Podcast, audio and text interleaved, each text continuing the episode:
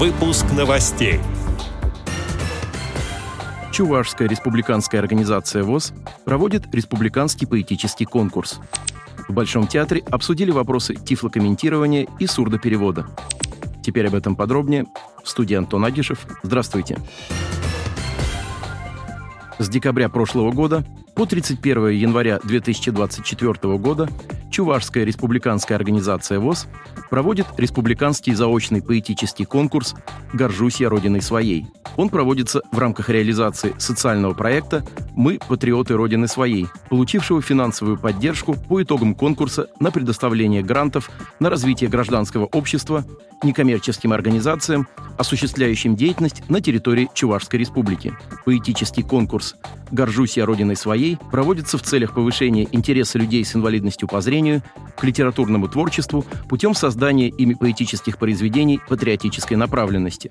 В нем могут принимать участие инвалиды по зрению, состоящие на учете в местных организациях Чувашской РОВОЗ, пишущие на русском языке. От каждого участника принимается одно произведение, в котором должно быть не более 40 строк подведение итогов конкурса и награждение его победителей состоится в Чувашской республиканской специальной библиотеке для слепых имени Льва Толстого 31 января этого года. В состав жюри войдут компетентные специалисты в области культуры и искусства, которые определят обладателей дипломов первой, второй и третьей степени.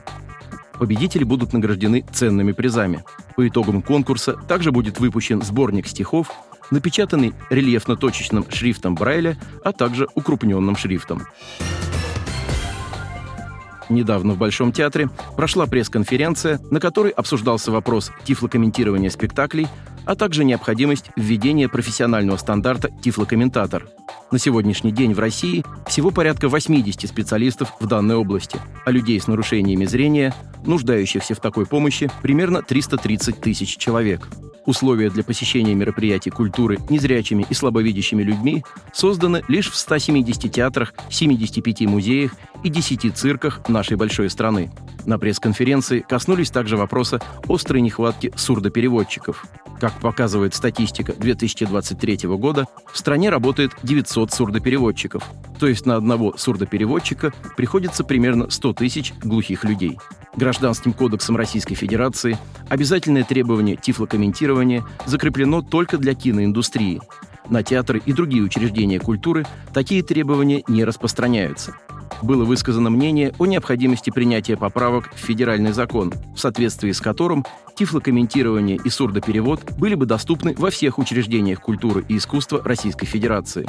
Люди с нарушениями зрения и слуха должны иметь возможность наравне с другими посещать учреждения культуры и искусства. Первый заместитель председателя Комитета Государственной Думы по защите семьи, вопросам отцовства, материнства и детства Татьяна Буцкая поддержала инициативу по внесению поправок в Гражданский кодекс Российской Федерации по данному вопросу. Отдел новостей «Радио ВОЗ» приглашает к сотрудничеству региональной организации. Наш адрес новости – собакарадиовоз.ру. О новостях вам рассказал Антон Агишев. До встречи на «Радио ВОЗ».